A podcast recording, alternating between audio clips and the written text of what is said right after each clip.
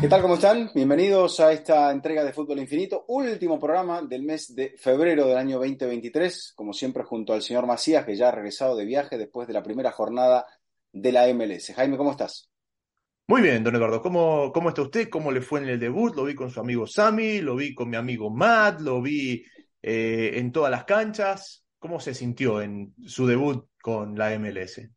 Muy bien, muy bien, me trataron súper bien, así que la verdad, muy emocionado, muy contento. ¿Usted qué tal el partido por Charlotte?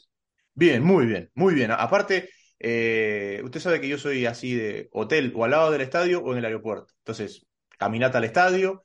Aparte es un estadio imponente, o sea, es un estadio de, de, de 70 mil, 75 mil personas que casi se llena ayer.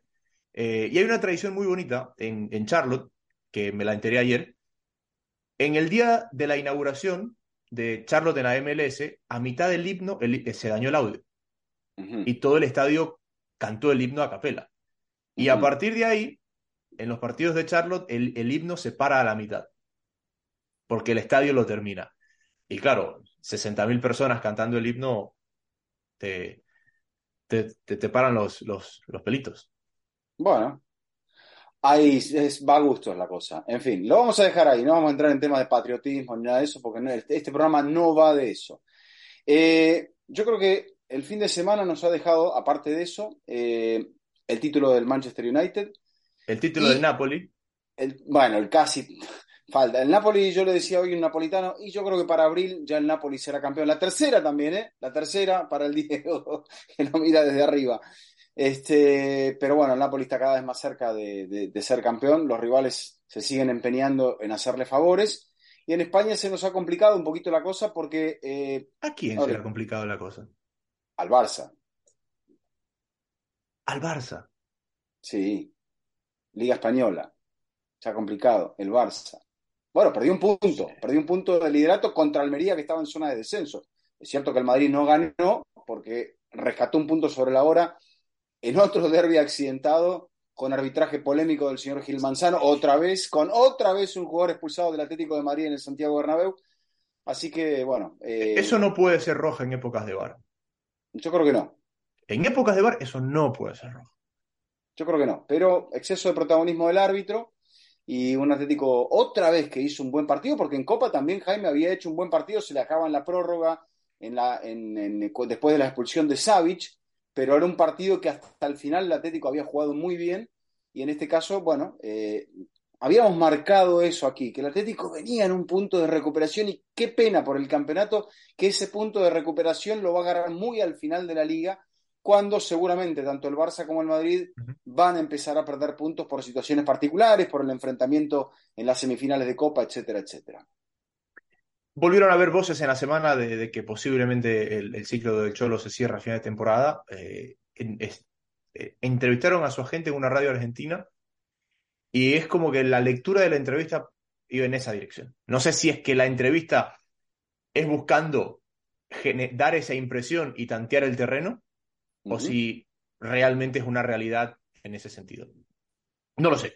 Pero parece bastante, parece bastante eh, desgastado todo. Sinceramente parece bastante desgastado todo porque el equipo vuelve a competir, pero vuelve, más allá de la expulsión, vuelve a quedarse corto, vuelve a faltar bueno, mucho. Es, es, el Real Madrid que había pasado por, por encima de, del Liverpool a mitad de semana. No, no es el Real Madrid que había pasado a Liverpool por mitad de bueno, semana. Bueno, es un, es un equipo rotado, pero un equipo que también había entregado algo muy importante porque prácticamente asegurando el pase a los cuartos de final cosa que ya comentamos en nuestro programa del martes, que lo pueden ir a buscar por allí en nuestro archivo en YouTube y en las plataformas. Eh, el, el, el, Madrid, bueno, viene, viene muy exigido. Yo no sé si los dos, a mí me dio la sensación, Jaime, viendo al Barça y viendo lo que había hecho el Real Madrid, que ambos tenían la mente puesta, primero el Madrid viniendo de Liverpool uh -huh. y, y yendo al partido de Copa, que me parece que el foco está allí. Es que con todo el respeto al derby y al Atlético, el objetivo más lejano que tiene el Real Madrid es la Liga. O sea, el Madrid puede ganar todo de aquí al final e igual perder la Liga por seis puntos. Uh -huh.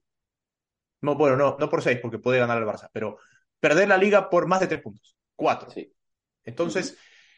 eso en la cabeza juega. Aparte vienes de pegarte una paliza, porque un equipo como el Madrid, cargado en años, es capaz de hacer, tener esas gestas europeas como la de Liverpool, pero la resaca de aquellas noches es más larga que lo que era hace cuatro años. Claro, sí, sí, la recuperación es, es más dura, más difícil. Exacto. Y eso es un poco lo que me parece se ve en un partido contra el Atlético de Madrid, porque sin quitarle mérito al Atlético, yo no vi un gran Real Madrid, yo vi un Madrid medio pesado, medio, medio lento, que, que un poco reacciona a partir del gol del Atlético de Madrid. Porque si había cinco minutos más por ahí, hasta lo termina ganando. Pero Oblak comienza a ser protagonista ya con el 1-0, después del gol de, de José María Jiménez. Desde lo personal, a mí no me, no me gustó el partido. No, no me parece que es un partido que te deja mucho para desmenuzar, como te lo puede dejar el partido United, por ejemplo. Creo que el partido United te deja mucho para desmenuzar. Sí, bueno, porque también me parece que era, un partido definitorio, un partido donde se ve ese punto de confianza. Y fíjate que, más allá de que el United esté en otra, en otra situación en cuanto a sus referentes, en cuanto a lo que es la curva de rendimiento. El Madrid está tratando de extenderla, tratando de prolongarla, mientras que el United va para arriba. Y saben ellos que van a tener que apretar y que si aprietan bien, pueden llegar hasta ganar cuatro títulos. El tercero está lejano, pero tres copas pueden llegar a ganar. y realmente sería muy importante para este club que hoy rompió una sequía de casi seis años sin ganar trofeos al conseguir en Wembley la Copa de la Liga en una final que se liquidó en una ráfaga frente al Newcastle United, que compitió con, un, con gran honor, con gran emoción, pero que no, no le alcanzó. Volvamos al principio, porque nos metimos en el Madrid y en el, y en el Manchester así a un rebote muy rápido, pero cada de las últimas dos semanas, de la denuncia arbitral, de, cómo cada vez eso parece ser lo que parecía al principio, pero había menos argumentos para, para demostrarlo. Eh, el doble partido contra el United desde lo físico más lo emocional que conlleva la eliminación. Eh, y la, copa, ¿no? Porque lo hablábamos el otro día, el, el, jueves, decíamos, si el, si el Barça es eliminado por el Real Madrid de la Copa del Rey, más allá de que el Barça vuelva a ganar la liga después de muchísimo tiempo, si es que la gana y que la haga con holgura, va a terminar sabiendo un, poco a poco. Y creo que, y creo que esa es la sensación, me parece, del, del Barça casa adentro, que, que, que, llegó un punto donde se aspiraba a tres frentes y como que se están cayendo los frentes. Mira, es un punto muy negativo de la temporada y el Barça tendrá que pasar página rápidamente. Ahora le viene Madrid, después le viene el Valencia por la liga viene de este tropezón frente al Almería, no había perdido nunca en su historia en, partidos de primera división contra el conjunto andaluz y viene también obviamente del golpe de, del Manchester United. Yo creo que el Barça sabía, Jaime, Xavi Hernández sabe que cuenta con un plantel que está limitado desde lo económico y también desde el esfuerzo físico. No iba a poder resistir una pelea en los tres frentes. Y le quedan tres partidos para ser campeón de Copa. No son tres partidos fáciles, para nada fáciles. Quedamos la parte más difícil de la Copa del Rey. Y después le quedan, ¿cuántas finales son? Eh, para el final del campeonato, esta fue la jornada 23, o sea, quedan 15 fechas para el final del campeonato. En esos 18 partidos, el Barça se juega mucho, pero ha cortado un poco la carrera y es como haber convertido a, una prueba de 1500 en una prueba de 400 metros, donde sabes que el que tiene mejor final es el que va a poder prevalecer. ¿no? Eh, si la carrera fue lenta y llegan todos juntos a los últimos 400 metros, quien esté quien se coloque bien, quien realmente tenga mucha velocidad, te puede llegar a ganar.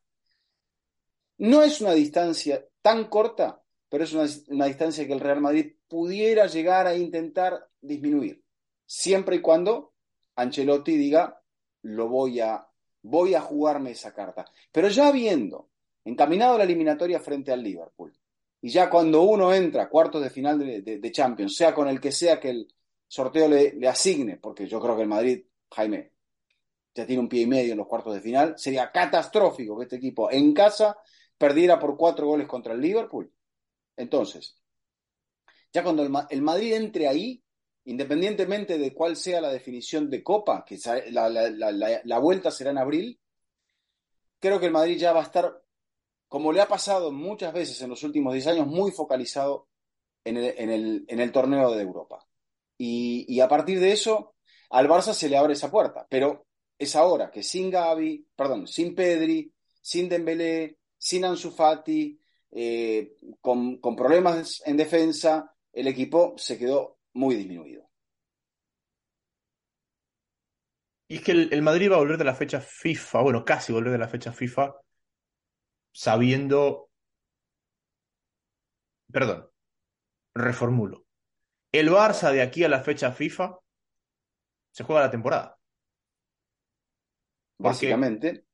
De aquí a la fecha FIFA tiene el, clásico de liga que dirá cuán lejos queda para la recta final de campeonato. Correcto. El clásico de la Copa del Rey, que yo dije que iba a ser un bodrio, pero que igual va a marcar algo.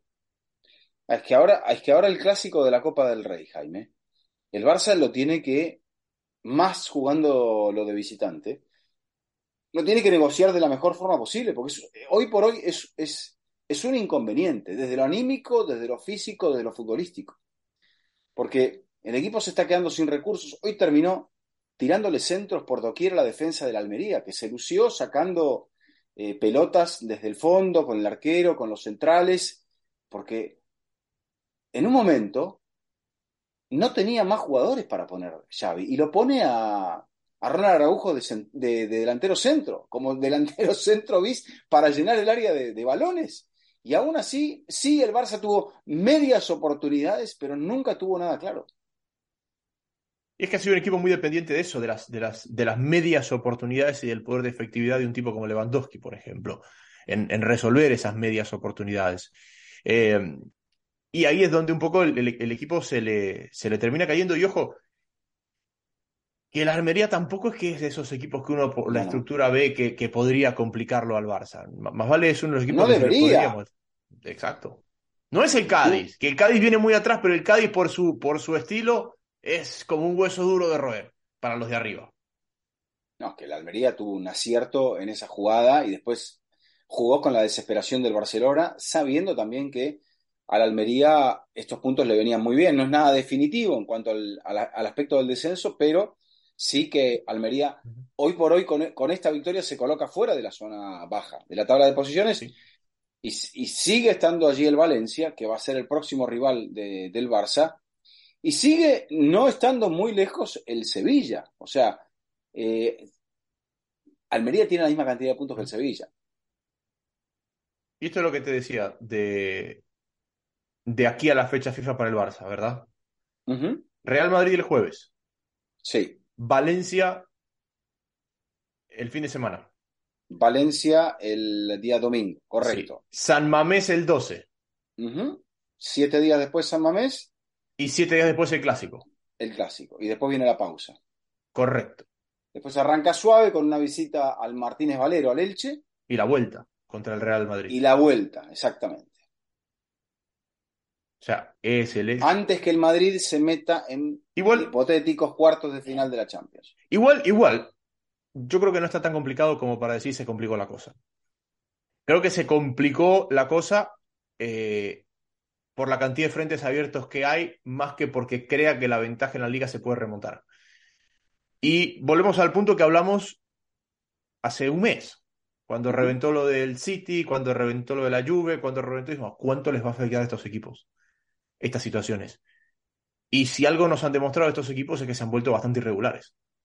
Porque el City ganó, goleó al Bournemouth, con todo el respeto, el Bournemouth.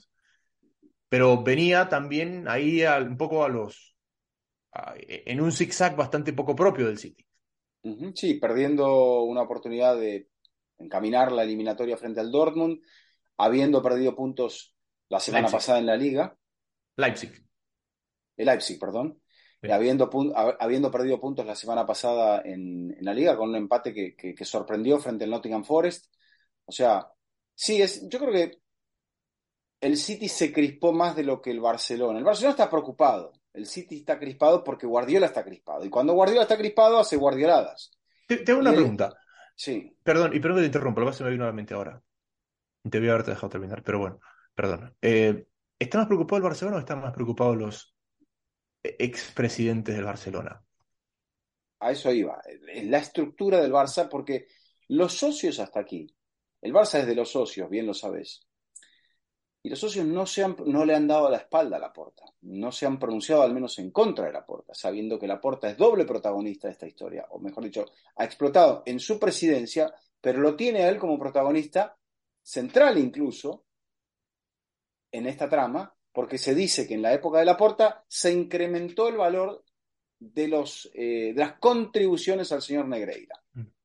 Entonces, eh, hasta ahora la Porta no ha explicado gran cosa. Sabemos muy bien, la gente se tira de los pelos, que el Madrid tampoco dice nada, y cómo puede ser que el Madrid no diga nada. Y todo el mundo dice, en la teoría de conspiración dice, bueno, porque están con la palabra comprometida en el pacto de la Superliga y por eso seguramente hay un pacto de no agresión. Ellos lo sabrán. Lo sabrá ¿Y tú el señor Florentino y lo sabrá el señor Laporta. Y cuando el río suena, Jaime, es que agua no, O sea, ¿tú, ¿tú qué piensas de por qué el Madrid no se ha pronunciado. Porque para mí hay dos. No, no, te, doy mi opinión. complicada. Te doy mi opinión. Para mí hay dos. ¿por, qué no se pronuncia? Uno, porque hay un pacto de no agresión. O porque hay algo parecido que nadie quiere revolver. No, encuentro una tercera explicación a por qué no, no se pronunciarían. Bueno, es como que nadie quiere abrir ese, ese frasco de, cosas que, que, han caducado, están podridas.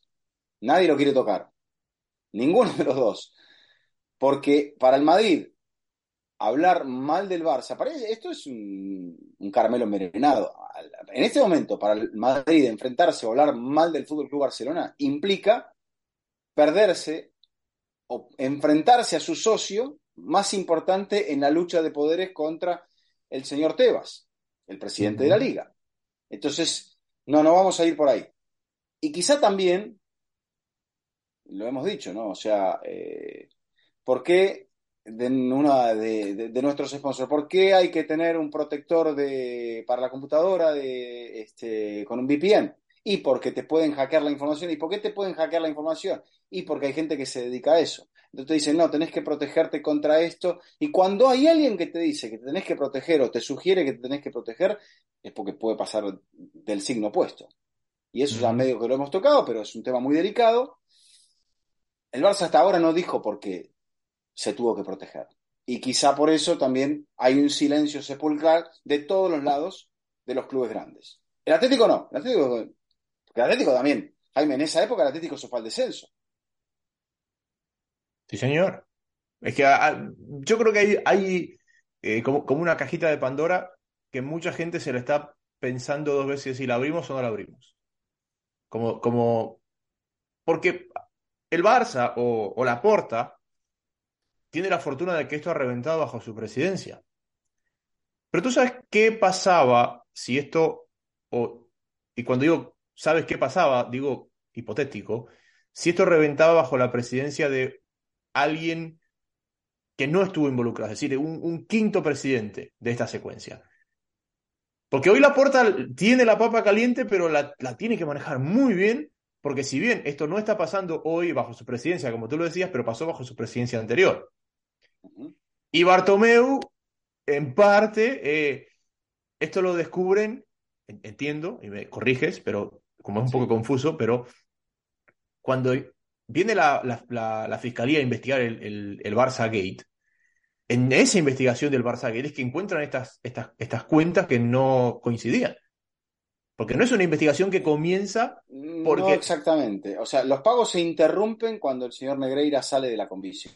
Y después hay alguien que hace sonar el silbato y aparecen estas, estos pagos, estas, estas facturas, sin una constancia de qué se pagó y por qué se es que eso, es, a eso voy. Cuando viene la investigación del Barça Gate, esto, y, Fiscalía investiga el Barça Gate, aparecen estos pagos no declarados. Y una vez que investigan los pagos no declarados, por qué el Barça tenía estos pagos no declarados, es que dicen, a ver, ha sido a este señor. Pero la investigación comienza porque el club había había hecho pagos no declarados, sin profundizar a quién habían sido esos pagos. Cuando se dan cuenta a quién habían sido esos pagos, ahí es donde dicen, oye, acá hay algo más. Pero es algo que, que, se encuentra a partir de la investigación del Barça Gay. Volviendo al tema de la Porta y el tema de la Porta Madrid, ¿no? Es, es un poco esta situación de eh, cercanía, antagonismo, enemigos íntimos. ¿Dónde puso la Porta la, pancarta más importante para ganar las últimas elecciones a la presidencia del Fútbol Club Barcelona?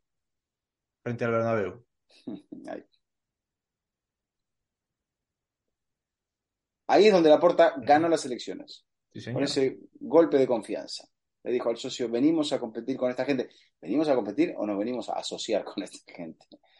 Y había, hay una sociedad ahora, porque lo decía eh, en declaraciones que publica hoy The Times de Londres, eh, Andrea Agnelli, dice, la verdadera Superliga, la, la liga que está rompiendo el fútbol europeo, es la Premier.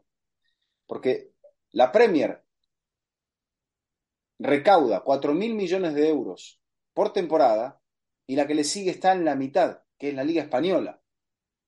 La Bundesliga está eh, 500 millones más abajo. Y la liga holandesa, por ejemplo, la, la, primera división de los Países Bajos, está en 100 millones. O sea, estás hablando de 100 a 1.500 a 2.000 y a 4.000. Es posible que pueda competir un fútbol como es el fútbol de los Países Bajos, que si bien es cierto no tiene un campeonato del mundo, pero tiene más finales que Inglaterra, o sea, tiene una tradición futbolística muy grande, es imposible que pueda competir, Jaime, porque no tiene, no tiene ni siquiera el presupuesto de la segunda división del fútbol inglés. Pero, pero a ver, ¿por qué la Premier ha llegado a eso? En parte. Y eh, tiene mucho que ver con el modelo de los deportes norteamericanos. Porque... No, no necesariamente, es la globalización de, de, la liga y la explosión en mercados muy potentes. está bien, eso te, lo, eso te lo compro, pero tú decías 4.000 la Premier, 2.000 España. De esos 2.000 de España, el 75% se reparte entre dos. Entonces, como liga, difícilmente vas a crecer si estás se, se repartía, se repartía. Bueno, 70% como liga, como estructura, difícilmente vas a repartir, vas a crecer repartiendo el 30% de, dos, de, de 2000 entre 18. Y que me parece que ahí es donde la Premier, por más que los mercados y todo, en la Premier, ¿cuántos partidos malos hay cada fin de semana? Digo, en cuanto al, al, título del nombre que juega. Al, nivel del juego. Y... No, no, no, al título, o sea, al decir, ah, ¿qué voy a ver la Premier? Voy a ver al Arsenal, voy a ver al Tottenham, voy a ver al, al Chelsea, voy a ver al City, voy a ver al United, voy a ver al Liverpool. Entonces, tú mínimo tienes seis partidos que dices, es un equipo top. Es un poco como la NBA. Todos los días o juegan los Celtics, o juegan los Lakers, o juegan los Bulls. Bueno, eso, pero eso porque juegan casi todos los días, Jaime, no, no, no es lo mismo. Aquí, claro, pero mientras más. Es una, liga interesante por el nivel de las fuerzas poderosas y también el colorido que hay, eh, pero creo que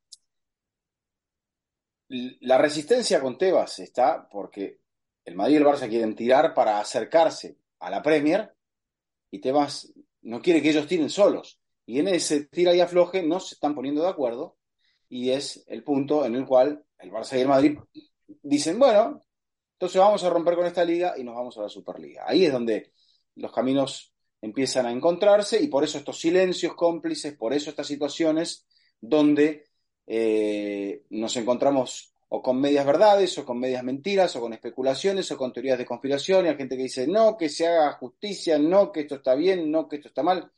Por ahora realmente lo único que podemos esperar es que las investigaciones avancen y se pueda llegar a algo más concreto. Si es que realmente estamos a tiempo de poder descubrir algo que tenga un impacto ahora.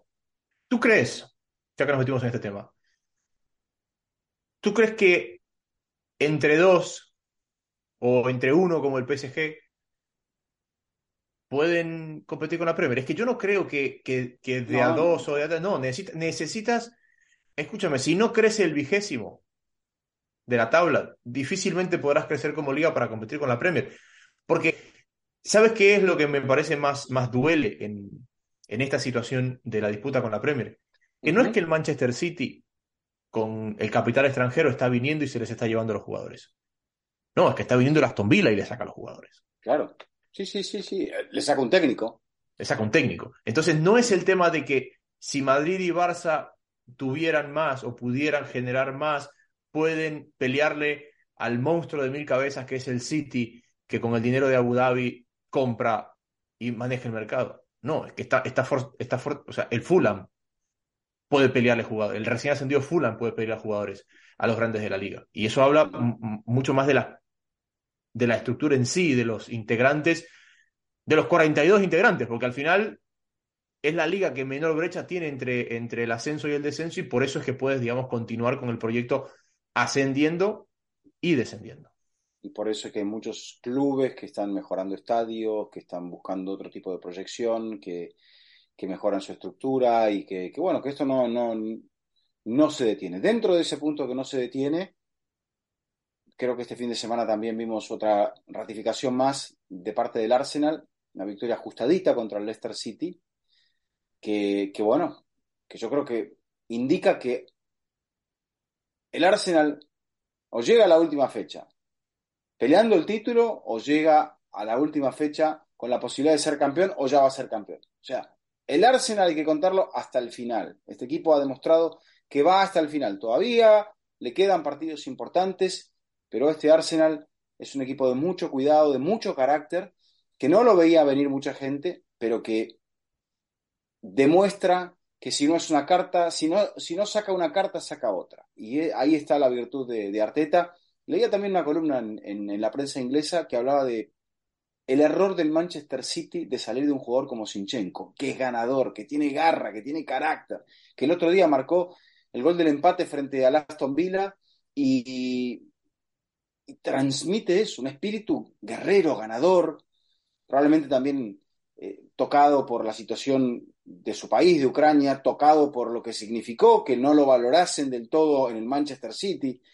Pero es un jugador que pierde el City y probablemente lo pierda Jaime, junto con Gabriel Jesús, ante el equipo que le vaya a robar el título. Es que eso, eso es un poco, me parece, el, fallo del cálculo del City. En, en, esta constante búsqueda de mejorar, me parece que por primera vez, porque no es un error muy común del City. Bueno, eso, eso es lo que yo llamo las guardioladas, porque ahí está. Guardiola se enoja con Cancelo, fuera Cancelo. Hasta hace un año era su fetiche. ¿Te acuerdas cuando el Madrid se quería desprender de, James? Y vino el Atlético y le dijo, y el, Madrid dijo, no, acá no, dijo. A ustedes no se lo vendemos, ¿no? Sí, sí, a ustedes no, se vaya para el Everton. Y, y, bueno, y tu amigo Bartomeu, ¿a dónde mandó a Luis Suárez?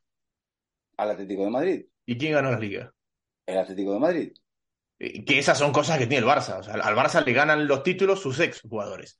Y un poco lo, del City es esto, y no es común, porque el City no tiene tantos de estos que dejó ir y después le salió caro, pero me parece que este año le puede salir bastante caro.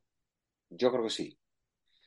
Porque el United, lo hablábamos el otro día, las casas de apuestas le dan un porcentaje menor al 10% de opciones para ser campeón.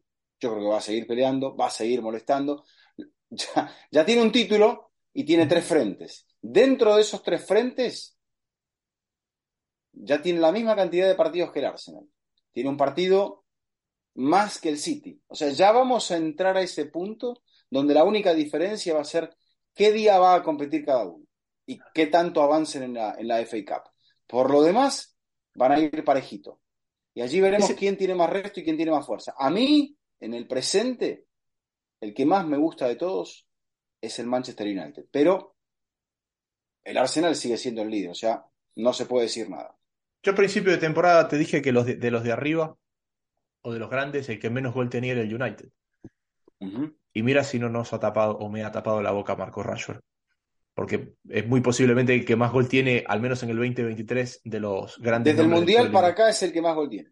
Sí, es el que más gol tiene, es el, United. Eh, y tengo la curiosidad de si las casas de apuestas le dan al United el 10% porque lo ven muy fuerte al Arsenal. Menos del 10%. o si le dan menos del 10% porque lo ven muy fuerte al Arsenal o porque lo ven al City como el más fuerte para pelear por el título. Y el City es el campeón. El Arsenal es el que va como líder. Bueno, el Arsenal que va a enfrentar se va a poner a la par del de todos. City a mitad, de todos a mitad. No, creo que el City todavía no. Me No, sí, el no. City. El que, el que, el que sigue atrás es el. A ver, es que el United está al día, estaba al día hasta hoy, y se Hasta volvió a hoy. atrasar. Que se volvió a atrasar. Exactamente. Se va a poner a la, eh, va- se va a poner a la par del City. Sí. Y el United va a quedar con un partido pendiente. O sea, eso es lo que le queda al United. El United todavía tiene dos partidos, o un partido más que el Arsenal, y va a tener dos partidos más que el City. En el papel, ¿no? Hasta ver si avanzan en la, en la FA Cup. Correcto. El El, partido- el City el- tiene partidos completos y el Arsenal va a tener los partidos completos el, el miércoles, cuando juegue contra el Everton. contra el Everton. El Everton que perdió, que sigue complicado, va a ser difícil.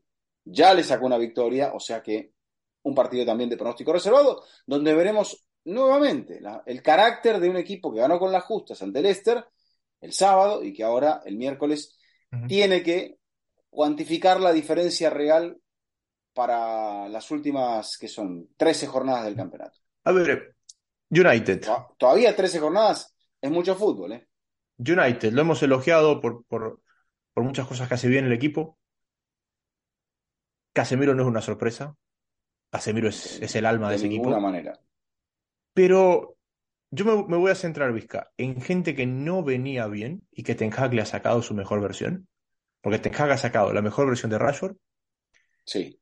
ha sacado la mejor versión de Fred. Porque cuando se lesionó Eriksen, yo dije, uff, y acá puede Savitzer, eh, será McTominay, o sea, ¿quién será el acompañante de Casemiro para que le dé juego a ese equipo? Y Fred, ni nos hemos acordado de Eriksen con cómo viene jugando Fred en los últimos partidos.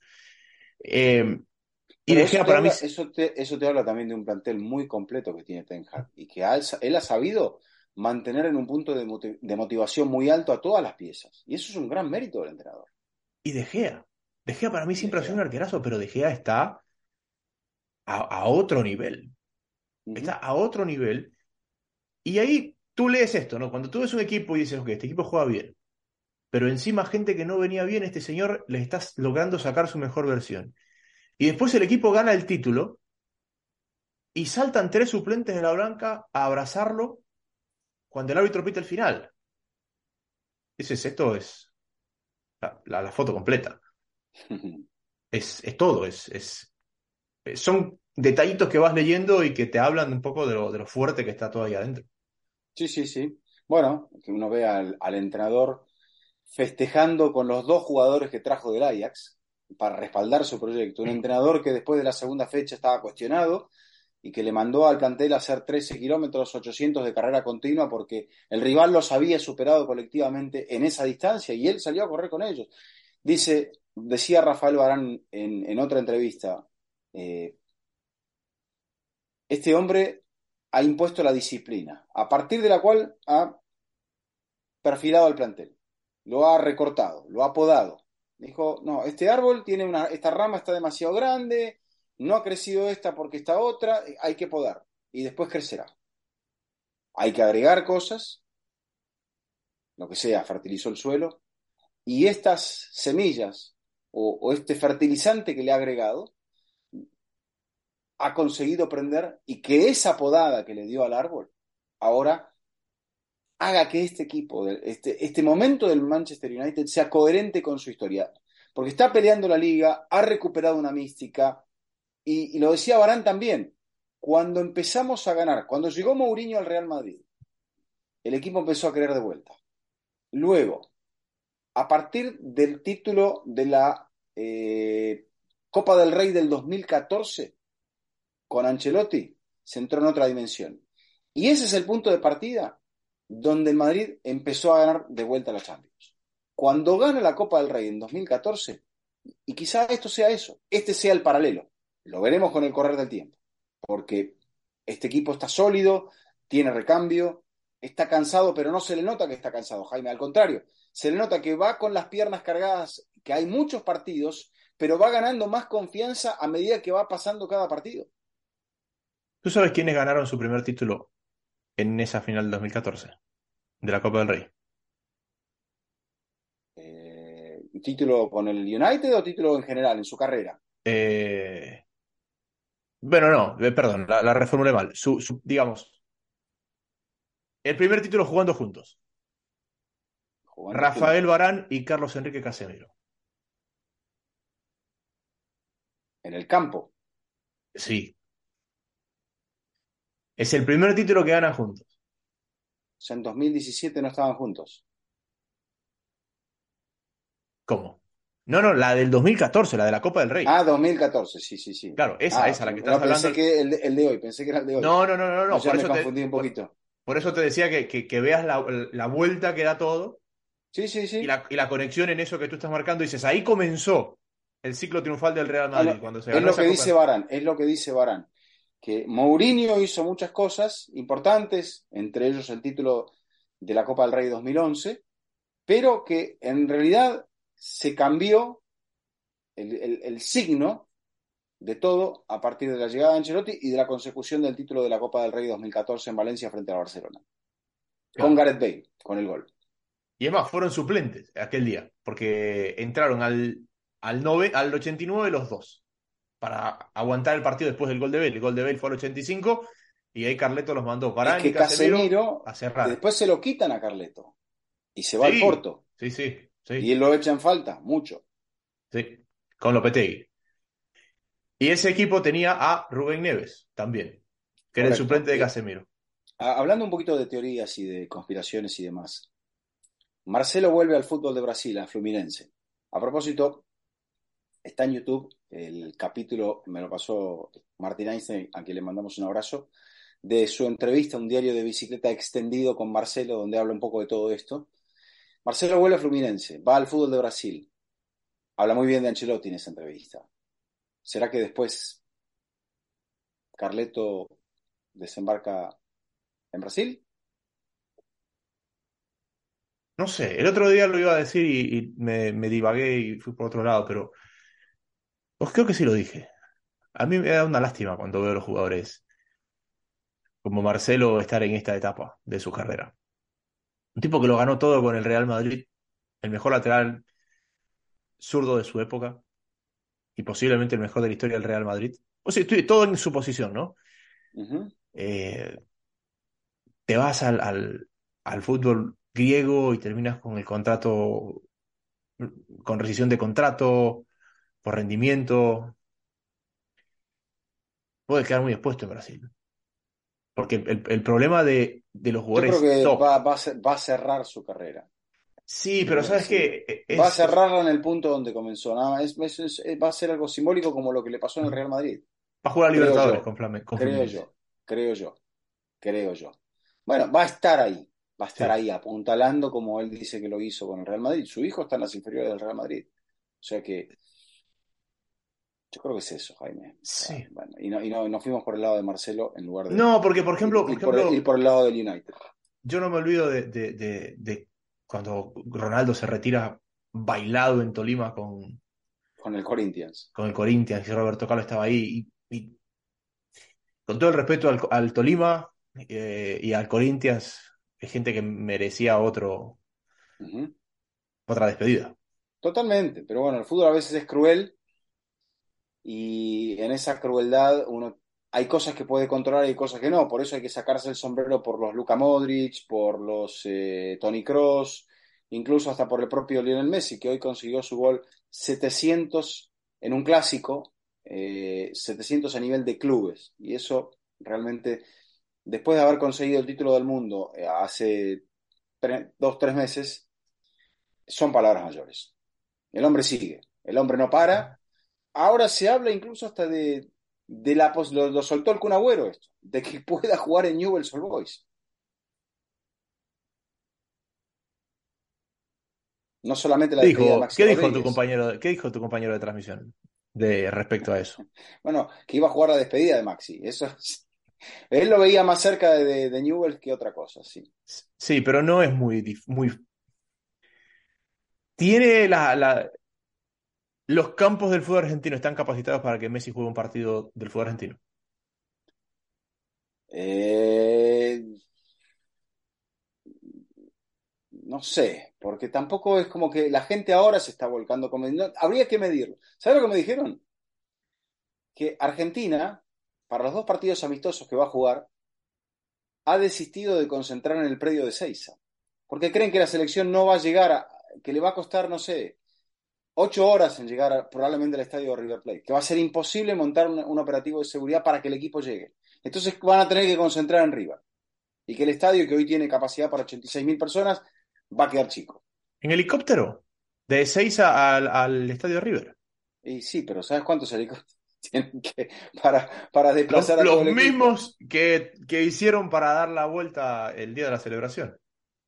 Sí, pero acá, sí, bueno, porque parte de, de, de, del grupo de, utilería, apoyo, logística y demás pueden ir por otro lado, no los van a molestar. Pero no, quieren evitar toda esa distracción porque la euforia que hay es muy grande. Y sí, quizá la euforia cuando llegue Messi al fútbol, si es que llega al fútbol argentino, vaya a ser muy grande, pero es algo que quizá también él necesite en algún momento sentir. Y bueno, esto si lo dijo algún agüero, por algo será. Pensé que Ten Hag era el entrenador que había ganado más rápido su primer título con el United. Pensé, me equivoqué. Tienes dos, dos, oportunidades para saber quién fue. Tres oportunidades te doy. Entonces, si no fue Mourinho, uh -huh. eh, hmm, ¿habrá sido algún interino? no. No.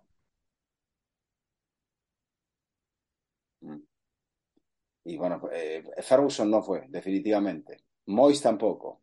Ese Después fue, de... señor, Mois. Ah, porque Mois ganó, habrá ganado una, una Community Shield. Debutó ganando la Community Shield al descendido Wigan. Acuérdate que ese Wigan de Roberto Martínez De gana Roberto la FA Cup al. City y desciende. Sí. El, el empujón final. ¿Sabes quién estuvo en esa final? Pachequito. Bueno, Ahí estuvo. Eh, así que eso, pero es anecdótico. Creo que eh, a, a carrera continua es el título más rápido, pero también tiene una trampa porque la Copa de la Liga termina antes que lo que terminan los otros torneos. claro. Terminan, termina, estamos hablando de que la final se juega a mitad de febrero. O a finales, o a finales de en febrero. aquel, en aquel año el equipo, para los que buscan las coincidencias por el lado del Manchester United, ganó también la Europa League, ambos, ambas con Mourinho. ¿Qué, ¿Qué fue lo que pasó hoy en esa final? Bueno, partido intenso, táctico, jugado eh, con, con mucha determinación por parte del Newcastle, bien parado el United, con ese punto de confianza que te hace ganar las pelotas divididas, que te hace ganar las jugadas que, que son decisivas, que te hace que Casemiro esté perfectamente en línea con Callum Wilson en la jugada del 1 a 0, revisada milimétricamente por el VAR, y que después en una presión el equipo sobre la salida del Newcastle, eh, Lisandro Martínez gane la pelota rápidamente, pase por Beckhorst, que no está marcando, pero que está realmente jugando mucho para el equipo. Y que este United, que hoy jugó con, con Dalot como lateral derecho, pero que tiene a Wan Bissaka ingresando en el segundo tiempo, que como decía, jugó con Fred en la mitad de la cancha, eh, en detrimento de Savitzer, por ejemplo. Este equipo ahora es, es algo que tiene una, una, gran coherencia. Y si tiene una gran coherencia es por su entrenador. Esto lo hemos dicho ya varias veces, pero el entrenador tuvo que tomar decisiones muy, muy bravas. Y cuando Cristiano salió a hablar con Piers Morgan, él dijo, se tiene que ir. Y la directiva lo avaló. Y también es el éxito de estos directivos que todavía ven como ciertas pancartas les piden que se vayan, los dueños. Bueno, el United lleva mucho tiempo sin ganar la liga.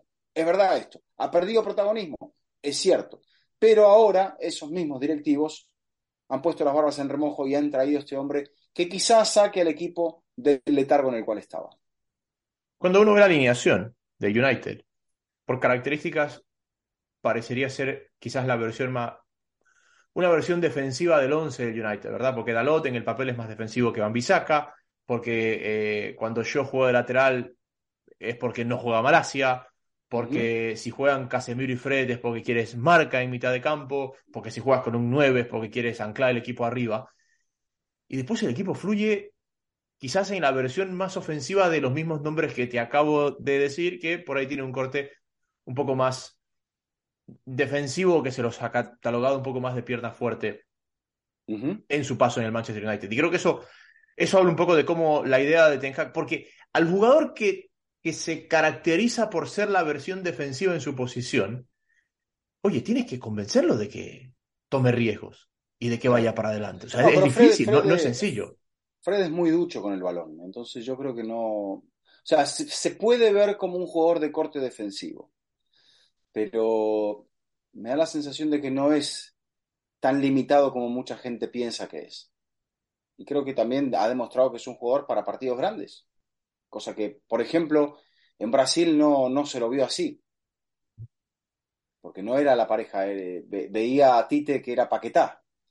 Y yo no sé si Paquetá hoy por hoy tiene el mismo nivel de Fred, perdón, ¿eh? Paquetá, paquetón en la Premier. Bueno, el equipo goleó el- esta semana, el equipo de le salvaron el pescuezo a Mois, Yo no sé. realmente, realmente venía, venía muy, muy apretado. Todavía- Bueno, Yo no sé cómo fue el. Mundial Paquetá y no Bruno Guimaraes. no me acuerdo si estaba lesionado o, o fue descartado por una, por una razón del entrenador. Sí, pero Guimaraes es el que, eh, de los brasileños un poquito de segundo renglón, es el que, el que viene bien. Se apinchó un poquito el globo de Newcastle, no solamente por la derrota de hoy, sino porque ya venía sufriendo en la Premier, West Ham, Bournemouth, la derrota con Liverpool, y hoy vuelve, vuelve a perder. Es más, Es no ha ganado este año. ahora, sí, es que ahora hay, hay equipos que empiezan a pensar realmente, eh, eh, es, es un momento crítico de la temporada y lo tienen que encarar. Eh, Newcastle está con dos partidos menos a cuatro puntos del Tottenham, o sea, hipotéticamente lo puede alcanzar empatando y, y ganando, pero tendrá que empatar y ganar esos partidos que le quedan. Y ya con 45 puntos, en otro punto, el Tottenham, que tiene un partido más que el Chelsea, le está sacando 14 unidades al Chelsea. Anduvo bien, El. El Tottenham que es cuarto. Sí, no anduvo mal, no tuvo responsabilidad en los goles y el segundo es un desvío, la pelota él la pierde porque se desvía en una pierna, el primero el cabezazo de, de- de- de Casemiro es inapelable y después sacó un par de, sobre todo uno en los descuentos, sacó un par de balones realmente importantes, no fue un factor. Quizá para No, no que se quite de encima este tema de la confianza. Es difícil, ¿no? Pero jugó, compitió, me parece que no es poca cosa. Hubo un par de veces cuando estaba el partido, eh, creo que 1-0, 2-0, que descolgó centros y salía y sacaba con la mano al lado del pie de, de, de Begors y al lado del pie de los hombres gigantes. Sacaba, sacaba rápido, así como Sí. pareciendo que digo, "Uf, que no, que no se le escape la pelota. Sí, o sea, yo ahí, que no haya nadie y ahí jugamos. Pero, pero sí, el gol, el gol tiene mucha mala fortuna porque, ¿sabes qué pasa? Hay una gran diferencia cuando el desvío es inmediato que cuando el, el desvío es ahí, en, en esa posición donde Claro. ya has tomado la decisión. Muy cerquita, muy cerquita. E- Exactamente, porque si ustedes ven, él ya está jugado y él está yendo donde va la pelota y encima la pelota se le levanta y casi la saca porque le, le llega a meter la mano. Correcto. Lo que pasa es que me parece que le mete, como, como la mano viene así, le pega con, con la parte superior de los dedos. Por eso no la, no la puede levantar para que pase por encima del horizontal. Eh, ¿cómo viene la semana, don Eduardo? ¿Cómo Eh, viene la, su semana laboral? ¿Cómo viene su semana de intereses futbolísticos? la semana y eh, tenemos, ten- tenemos trabajo en la semana. Este, hay, hay, estaré apareciendo por otro canal, así que no, por ahora no se lo, no se lo quiero decir. Este, durante varios días de la semana estaré con su amigo el señor Matei, Atenti Matei, Van a reventar los teléfonos. van a reventar los teléfonos. Eh, y nada, eh, vamos a esperar. eh, hay un Juve Torino pendiente por la Serie A, no, o hay fecha de Serie A, si no me equivoco, a mitad de semana, ¿no? Sí, Sí. hay fecha. No, hay partidos pendientes de Serie A. Hay Copa en Inglaterra el miércoles, juega el Everton el miércoles, juega el Liverpool el miércoles.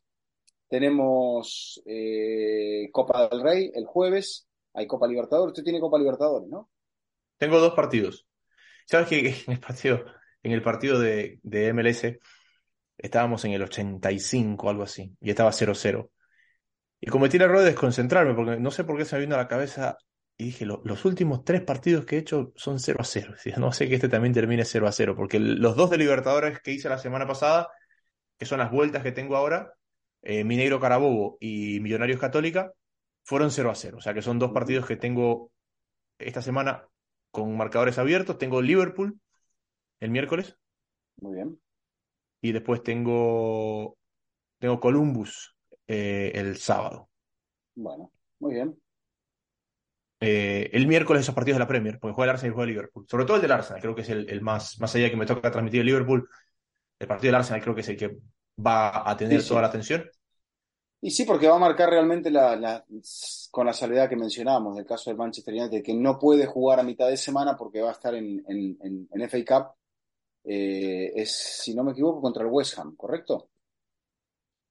Sí. Sí, West Ham. West Ham United, Manchester United, sí. Claro, los que están pagando y están eliminados de la, de la FA Cup Correcto. El martes va a jugar el Manchester City contra el Bristol City, Fulham Leeds, Leicester City Blackburn, Stoke Brighton. En realidad, bueno, yo creo que la, por lo que pinta la FA Cup, Jaime está ahí decantándose o queriendo decantarse para el Tottenham o para los equipos de Manchester. En el papel, el Fulham también está y no podemos descartar al Fulham porque está haciendo una gran campaña. El miércoles juega Osasuna también, Atlético de Bilbao, que es la otra, la otra semifinal de la Copa del Rey, por eso el Madrid-Barça juega el jueves. Y el jueves es donde está ya cargado el calendario con el, con el Barcelona Real de Madrid. Un poco por ahí pasa la agenda. Venimos de hacer programa, tres, tres programas a la semana, la semana pasada. Eh, me parece que la actualidad no amerita, al menos en, ese nivel, salvo que usted diga lo contrario. Quizá el jueves, vamos a ver si el jueves da para, de acuerdo a lo que, nos diga Alfredo a ver si vale la pena sí. hacer un informe sobre el partido del Barcelona. Sí, y un poco englobar lo que nos ha dejado esta jornada de eh, Europa. Entre semana. Entre semana de, Europa. Así que eso, don Eduardo, ¿qué se nos queda? Muy bien. ¿Qué nos falta? Nada más, nada más. Agradecer a la gente, agradecer a la gente que se suscribe, que nos manda mensajes, que nos sigue en las cuentas en redes sociales eh, y que está siempre con nosotros aquí en Fútbol Infinito. Eso es, ha sido una semana donde destaca el título del United, donde más allá de los matices extrafutbolísticos no ha cambiado mucho el panorama de las ligas, salvo ese punto que descontó el Real Madrid. Eh, el Bayern le ganó a la Unión Berlín, lo goleó, pero también ganó el Dortmund, así que sigue habiendo empate en lo alto de el fútbol alemán. El Napoli estiró la diferencia y en Francia estiró la diferencia también el Paris Saint-Germain. Creo que todo apunta a que los siguientes golpes de timón llegarán en las siguientes dos semanas con la vuelta de la Champions y los octavos de la Europa League. Un fuerte abrazo, Vizca. Gracias, Jaime. Un fuerte abrazo a todos.